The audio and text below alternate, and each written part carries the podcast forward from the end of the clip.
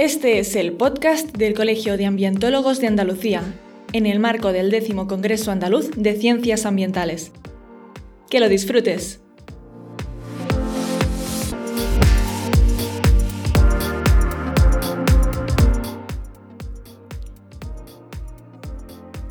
Buenas noches, soy Enoc Martínez, director de trabajaenmedioambiente.com y estamos aquí con Rosario Vargas Pacheco, presidenta del Colegio de Ambientólogos de Andalucía. Muy buenas, Rosario. Hola, buenas. Digo buenas noches porque ya... Sí, ya es de noche.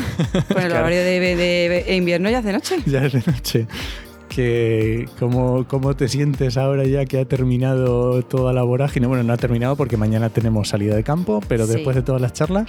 Pues eh, aliviada, en primer lugar, creo yo. Porque bueno, eh, ha sido muchísimo el trabajo que, que, hemos estado haciendo durante estos siete meses hasta la culminación en el día de hoy con el Congreso. Pero también muy contenta, muy contenta porque mi valoración y creo que lo que me transmite la gente que ha estado participando es que ha sido estupendo, ha salido muy bien organizativamente de contenido. Entonces, bueno, pues es una alegría que todo este trabajo que hemos estado haciendo se vea recompensado con, con, la satisfacción de, de, la gente, ¿no? Muy bien, ahora después nos cuentas un poquito qué tal ha ido el Congreso. Pero tú eres también ambientóloga, por supuesto. Claro, sí.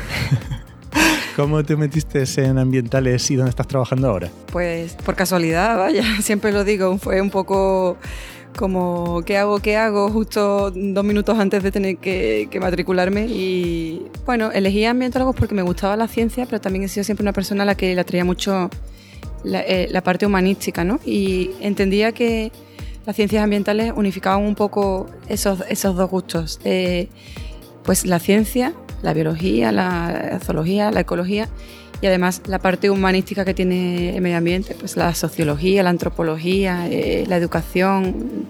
Bueno, era algo que conjugaba esos dos intereses.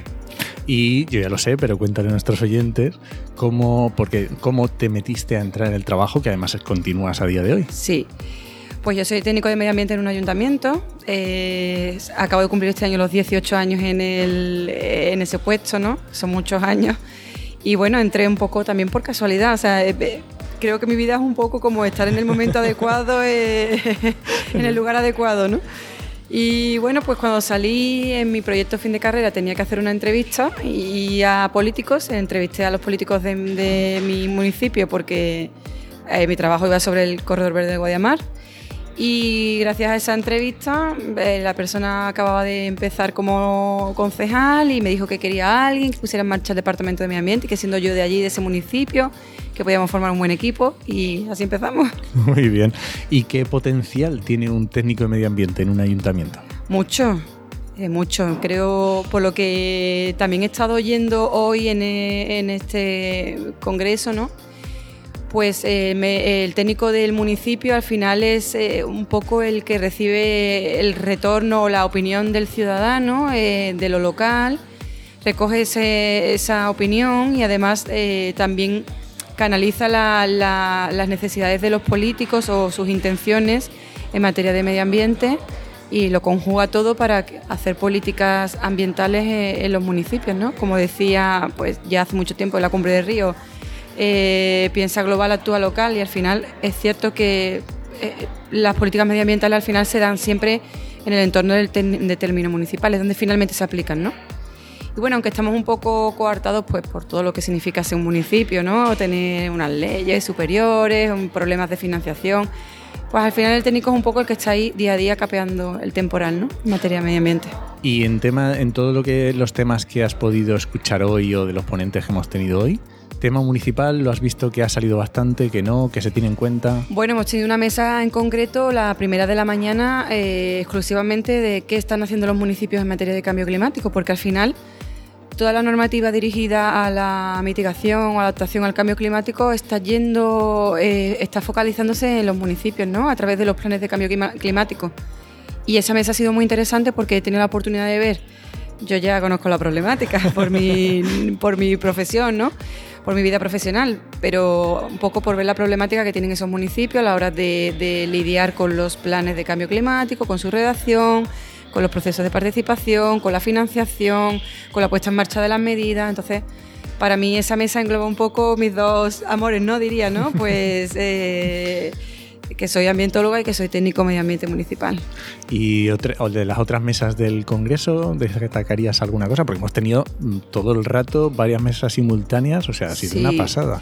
Pues lo cierto es que, desgraciadamente, por ser eh, del comité organizador y estar atendiendo a tantas personas, no he podido estar tan centrada en las mesas como me, hubiese gustado, pero he ido sacando cositas de, cada una y ha estado muy interesante la mesa de indicadores de sostenibilidad de la sala principal, porque se ha hablado del papel tan importante que puede tener el ambientólogo en el, en el futuro de los nuevos desafíos que tenemos, ¿no?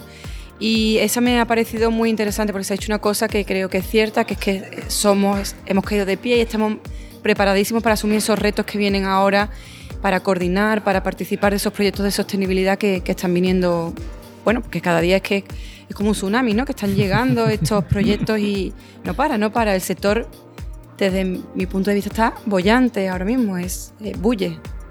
¿Y alguna otra mm, enseñanza que te lleves de, alguna de las mesas, de la relación con los ponentes, porque seguro que has estado aquí ah, como, como presidente del colegio, tienes que estar con todos, atendiendo a muchas personas, sí. a, también al Bastante superficial, te digo también, porque me habría gustado tener más oportunidad como otras personas de una persona en concreto, charlar más tiempo, espero que la cena me dé tiempo de... Pero sí, eh, bueno, es que ha venido gente súper top en su, en su materia, en la mesa que ahora mismo, que acaba de terminar ahora mismo, perdón, eh, de mm, finanzas sostenibles, ¿no? Bueno, es que son gente puntera en su, en su materia, que tiene un conocimiento de, de lo que se cuece a nivel europeo, a nivel internacional, en, finanzas sostenibles, en, en, cómo las empresas tienen que ponerse en marcha a partir de ahora si quieren contar con financiación, si quieren estar en el mundo, ¿no? Pues me ha parecido súper eh, interesante. ¿Y para el Coamba? ¿Qué nuevos retos se abren después de terminar el Congreso? Parecía que cuando se acaba el Congreso se iba a acabar el mundo, pero ¿qué va? No, no, no, no, no, porque mm, en parte todo el estrés que hemos sufrido en estos últimos meses no solo ha sido el Congreso, sino que no paraban de surgirnos nuevos temas en los que participar a la vez que el Congreso. Entonces era como, ¿pero en qué nos metemos? En algo tenemos que parar, ¿no? Pero bueno, eso es una alegría porque significa que, nos surgen proyectos muy bonitos continuamente y, significa que de aquí, eh, esperemos que en mis tres años que queda de, mandato, ¿no? Eh, sigan saliendo estos proyectos tan, tan guays, tan, tan que están en el mundo ahora también, nos están saliendo muchas cositas. Entonces 2023 ya lo tenemos completo de cosas.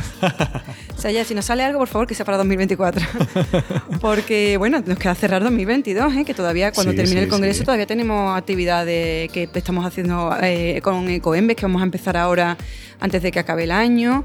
Y bueno, vamos a colaborar con otros organismos públicos, con otras entidades. Tenéis un proyecto también con la Fundación Biodiversidad muy bueno, El proyecto Fundación Biodiversidad, que hace también un poco quebradero de cabeza, porque ha sido justo con el, con el Congreso también, el inicio, que está ya marchando tanto en Granada como en Sevilla, de indicadores de sostenibilidad. Los dos están llenos de participantes con prácticas en empresas.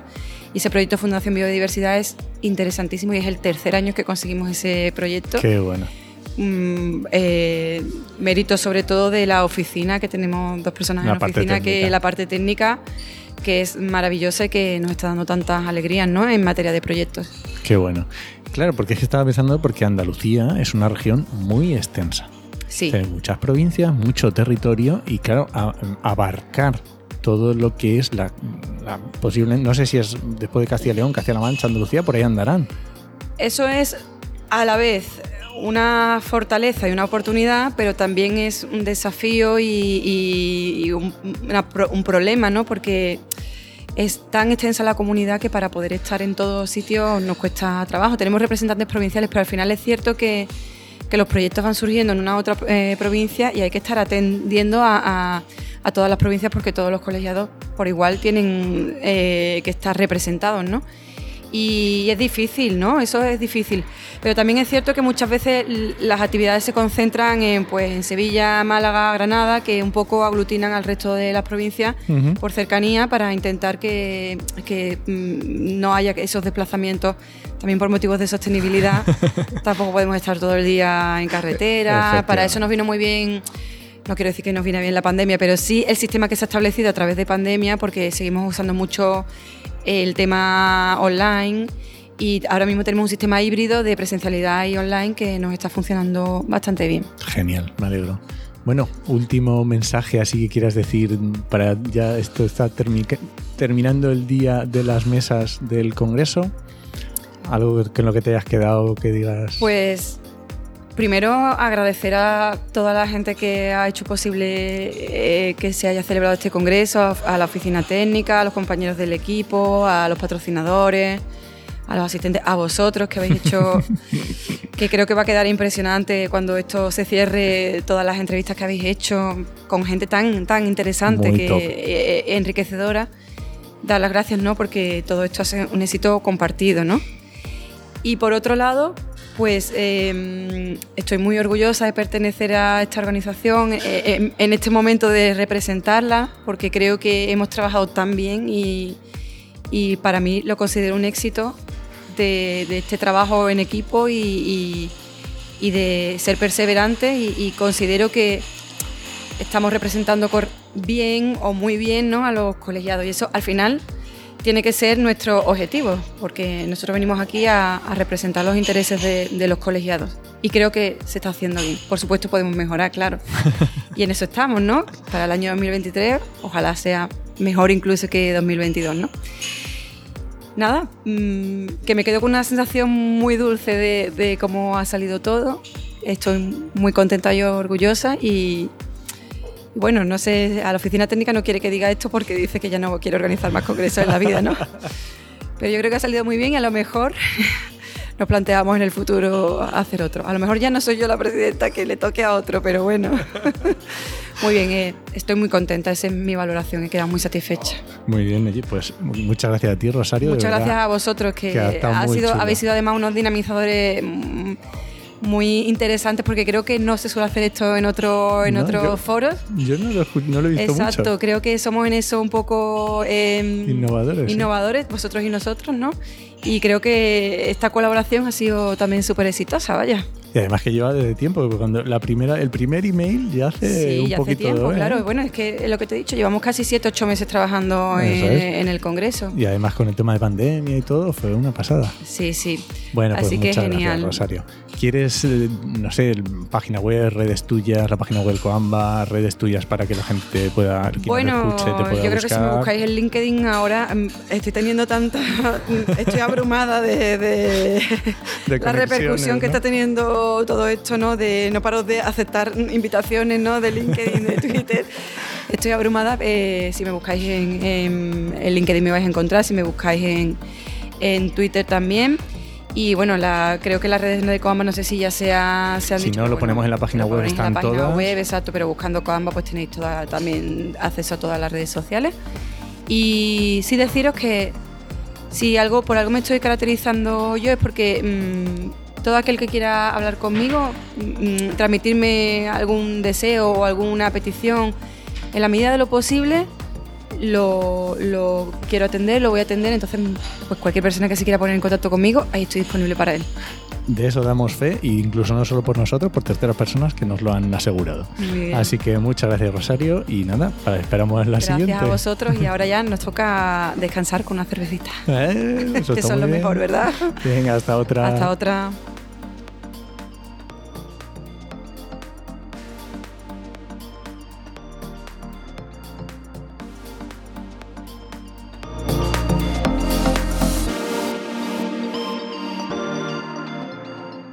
Un podcast del Colegio de Ambientólogos de Andalucía, realizado y producido por Oikos MSP y Red Podcastidae.